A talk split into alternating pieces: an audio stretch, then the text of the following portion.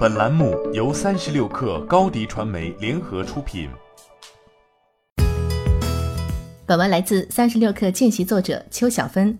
最近，无人驾驶在载客服务上的落地已经开始提速了。三十六氪获悉，Uber 第一批和沃尔沃合作量产的自动驾驶基础车型下线。早在今年六月，沃尔沃汽车与 Uber 联合开发并推出了一款自动驾驶基础车型 XC90。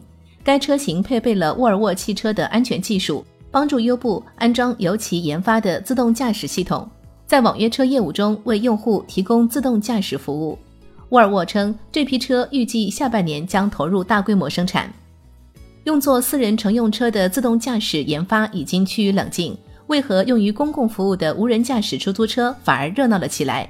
技术上，尽管已有部分车企或者方案提供商有了升级车辆自动驾驶能力的能力。在实际操作中，还是有很多问题。由于自动驾驶的乘用车研发成本极高，落实到每辆车上面的价格也会很高。用户是否真正愿意掏钱购买这部分的需求还有待测试。其次，目前 L2 级别的辅助自动驾驶已经在大多数车辆落地，但还是偶尔会出现识别不准确的问题，相关事故也时有发生。导致用户对于比辅助自动驾驶难度更高的自动驾驶也普遍持保守态度。另外，自动驾驶车辆上路后，相关安全责任认定也缺乏政策的规定，一旦发生事故难以追责。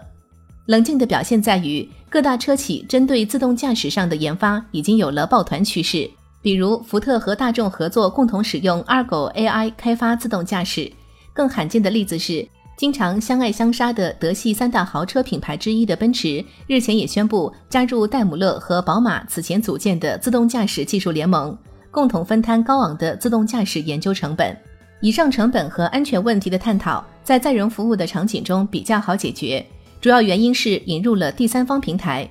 对于出行服务商来说，运力资源有限，长期以往对于司机补贴的依赖性也很大。即使是 Uber、滴滴这种份额很大的公司，也因此未能实现完全盈利。自动驾驶方案中没有司机的角色，能帮助出行服务商解决这一问题。另外，一辆自动驾驶车辆可以服务很多人，盈利也相对可观。在安全问题上，引入了第三方平台，追责问题也更有迹可循。目前，Uber 和滴滴在自动驾驶的测试、车辆制造上都有了实质性进展。Uber 的自动驾驶基础车型下线以外，此外，还宣布将在德克萨斯州测试自动驾驶车辆。滴滴其自动驾驶相关的子公司也已经完成分拆，管理层也基本确定，并且也拿到了上海颁发的智能网联汽车载人牌照。自动驾驶车队中的第三方平台其实不只是滴滴、Uber 这类出行服务商，也有科技公司和车企身影。欢迎添加 baby 三十六克 b a b y 三六 k r。加入克星学院，每周一封独家商业内参，终身加入学习社群，聊风口谈创业，和上万课友一起成长进化。高迪传媒，我们制造影响力。商务合作，请关注新浪微博高迪传媒。